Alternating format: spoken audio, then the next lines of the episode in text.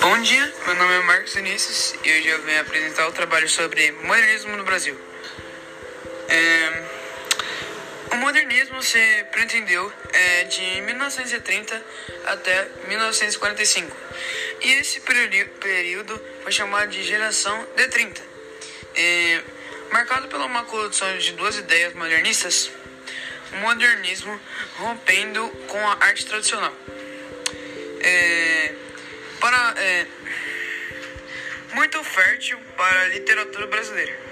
Também a fase de con, consolidação, a literatura brasileira estava vivendo uma fase de maturação com concretização e afirmação dos valores. Além da prosa e a poesia, um grande foco literários. É, e esse foi o meu trabalho sobre podcast de segunda fase do modernismo. Obrigado. Tenha um bom dia.